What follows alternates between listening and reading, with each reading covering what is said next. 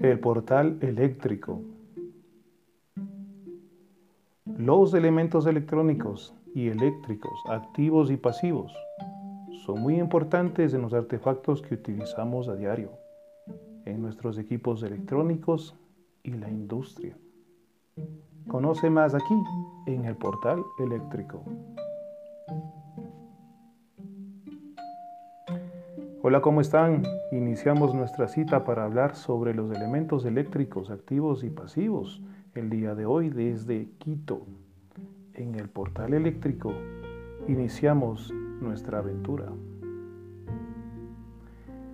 Esta es tu oportunidad de comentar, criticar y dejarnos tus ideas. Para ello puedes hacer uso de mis redes sociales. En Telegram al canal RCEE007 y si quieres dejarme un mensaje arroba RCEEQ y en Facebook RCEEQ. Bienvenido.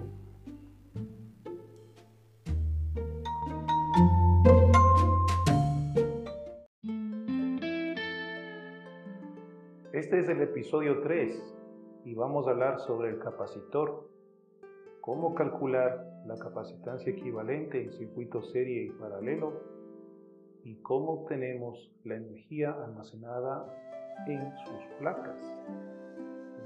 hoy. Para iniciar vamos a recordar que el capacitor es un elemento pasivo cuya propiedad es almacenar carga y energía entre sus placas. Pero aquí cabe una pregunta, ¿qué es un capacitor equivalente?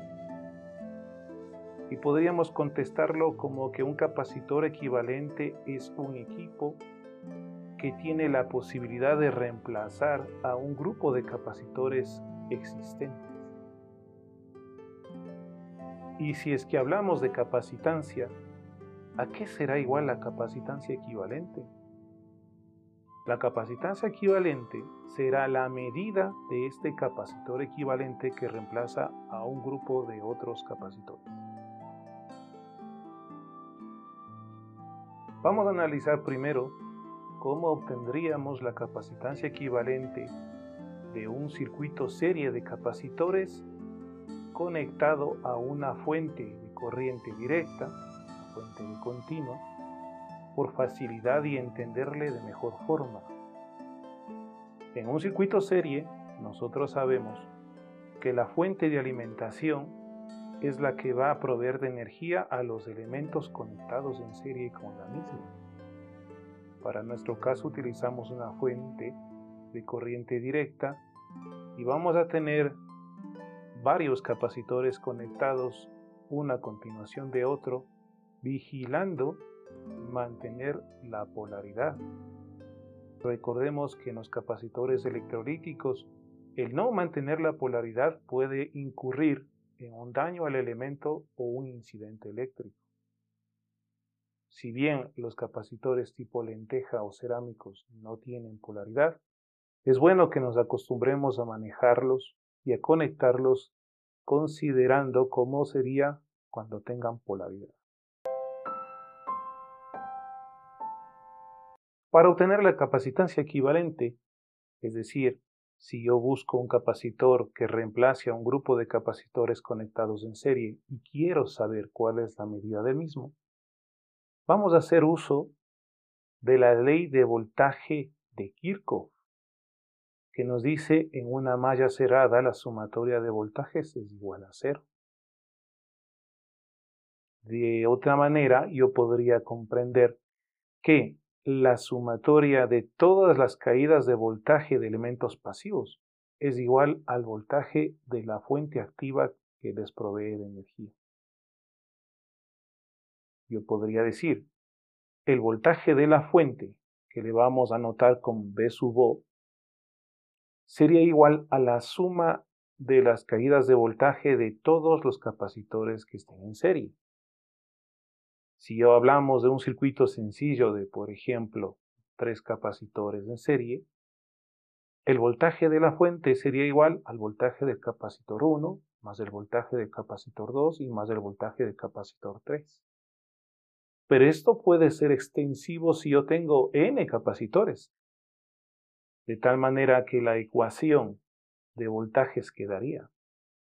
El voltaje de la fuente, el V sub O, es igual a voltaje 1 más voltaje 2 más voltaje 3 más puntos suspensivos voltaje enésimo, indicando que tendríamos n capacitores conectados en serie.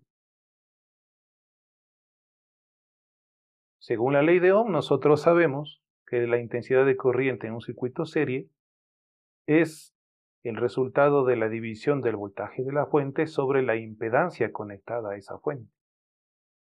Y que la corriente en un circuito serie es única, así que todos los capacitores que estén conectados en ese circuito van a recibir la misma intensidad de corriente.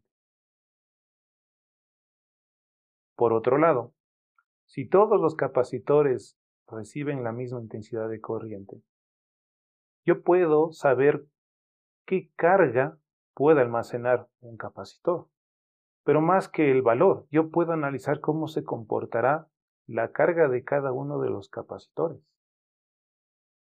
Para ello, tenemos una relación que nos indica que el voltaje de un capacitor es igual a la fracción en el cual en el numerador tenemos la carga y en el denominador la capacitancia. Dicho de otra manera, el voltaje del capacitor es igual a la división de su carga con respecto a la capacitancia. Vamos a utilizar este concepto y si es que analizamos la ecuación de voltajes de Kirchhoff para n capacitores, la ecuación de voltajes nos quedaría así. Voltaje de fuente es igual a la carga 1 sobre la capacitancia 1 más la carga 2 sobre la capacitancia 2 más la carga 3 sobre la capacitancia 3 más carga enésima sobre capacitancia enésima. Y si este grupo de n capacitores lo reemplazamos por un equivalente, entonces sería igual a la carga equivalente dividido para la capacitancia equivalente. Si consideramos que en un circuito serie la corriente es única y que los capacitores van a cargarse a la misma carga, yo tendría esta condición, que la carga equivalente es igual a la carga 1, igual a la carga 2, igual a la carga 3, igual a la carga enésima. Así que yo podría dividir la ecuación de voltajes por la carga equivalente y nos quedaría una ecuación más sencilla de suma de recíprocos. En concreto nos quedaría 1 sobre la capacitancia equivalente es igual a la suma de 1 sobre la capacitancia 1 más 1 sobre la capacitancia 2 más 1 sobre la capacitancia 3 más 1 sobre la capacitancia n. Pero no me interesa saber el recíproco de la capacitancia equivalente, sino la capacitancia como tal. Así que la ecuación final nos quedaría capacitancia equivalente de un circuito serie es igual a una fracción, en la cual en el numerador tengo la unidad y en el denominador tengo la suma de 1 sobre la capacitancia 1 más 1 sobre la capacitancia 2 más 1 sobre la capacitancia 3 más 1 sobre la capacitancia n. Y si ustedes analizan, en esta ecuación no tenemos presencia ni de voltaje al que estuvo sometido cada capacitor, ni tampoco del valor de la carga a la cual se cargó. Matemáticamente, la capacitancia equivalente es independiente de voltaje de operación y de la carga a la que llega cada uno de los capacitores.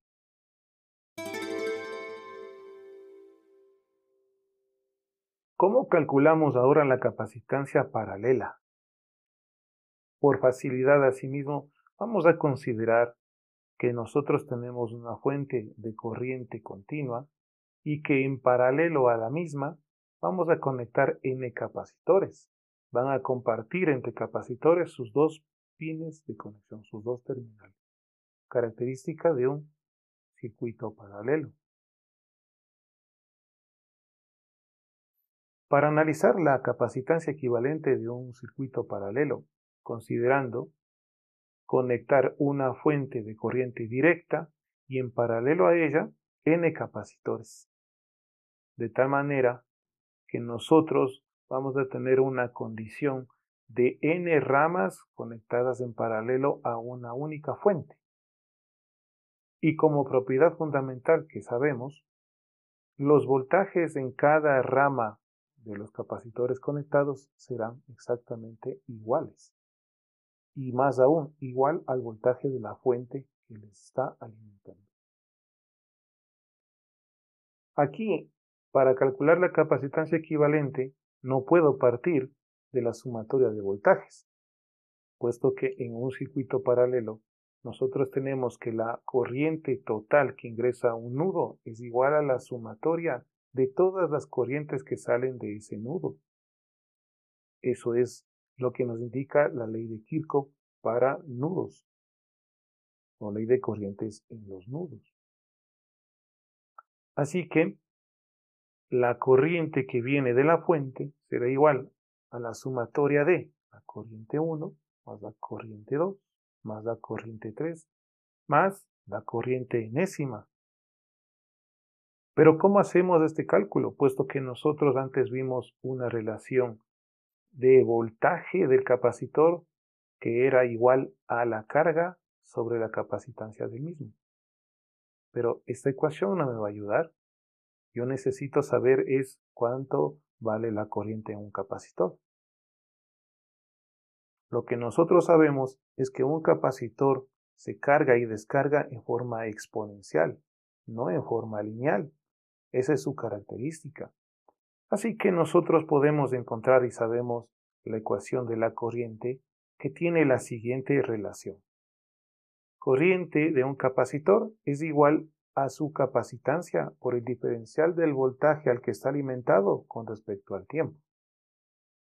Y si es que ese análisis lo hacemos para cada uno de los capacitores conectados en paralelo, tendría lo siguiente. Intensidad de corriente 1 es igual a la capacitancia 1 por diferencial de voltaje con respecto al tiempo.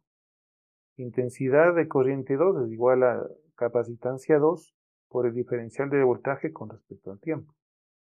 Intensidad de corriente 3 es igual a la capacitancia 3 por el diferencial del voltaje con respecto al tiempo.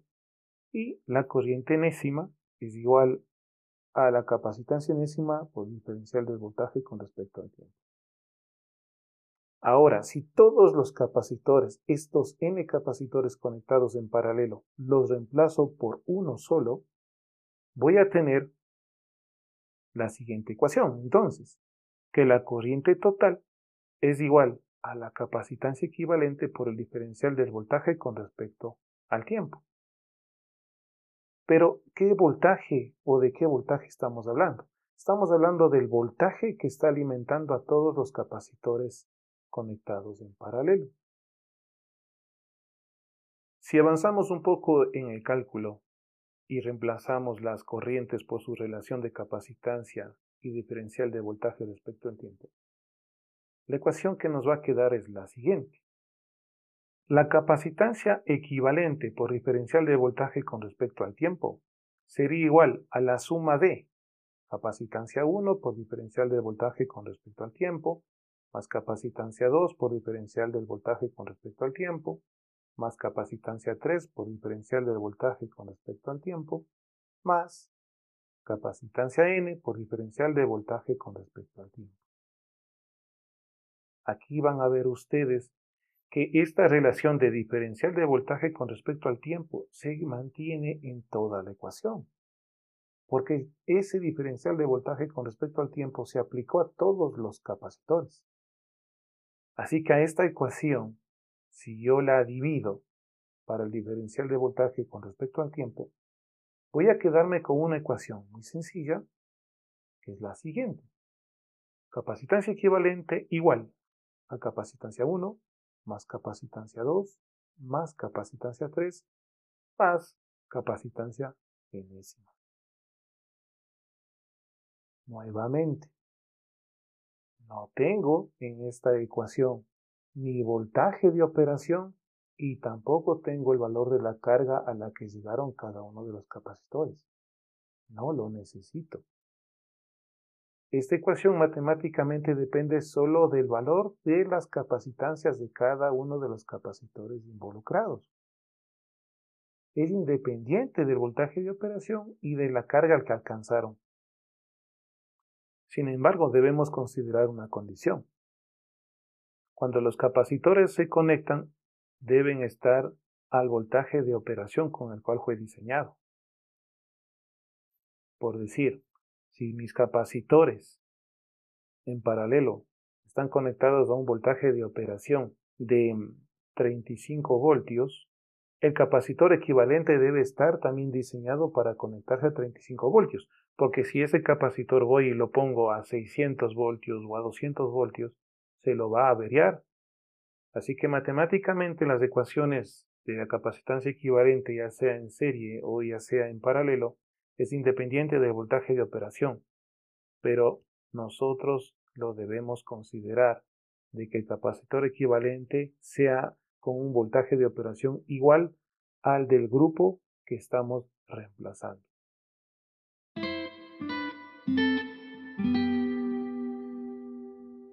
Por último, nosotros queremos saber cómo obtener o cómo calcular la energía almacenada por un capacitor en sus placas. ¿Cómo podríamos resolver esta inquietud? También hemos dicho que el capacitor es un elemento no lineal, es decir, que el capacitor mientras está eh, operando y recibiendo corriente en sus terminales, tiene un comportamiento exponencial en el voltaje y corriente, porque no es un elemento lineal. Así que la potencia no va a ser constante, sino que la potencia va a ir variando en el tiempo. Y por ende, nosotros necesitamos saber no solamente la potencia cómo evoluciona en el tiempo, sino cuál es la energía acumulada. Para ello, según la ley de Ohm, la potencia eléctrica es igual a la intensidad de corriente por el voltaje al que está sometido el capacitor. Y como también vimos antes, la intensidad de corriente es igual a la capacitancia por la diferencial de voltaje con respecto al tiempo. Así que si yo utilizo esa relación, la potencia en el capacitor va a ser igual a la capacitancia por el voltaje y por la diferencial del voltaje con respecto al tiempo al cual está sometido ese capacitor. Entonces, nosotros tendríamos una ecuación diferencial y para resolverla, vamos a hacer un, despeje, vamos a pasar el diferencial de tiempo hacia el lado de la potencia, de tal manera que yo va a tener una ecuación modificada de la siguiente manera.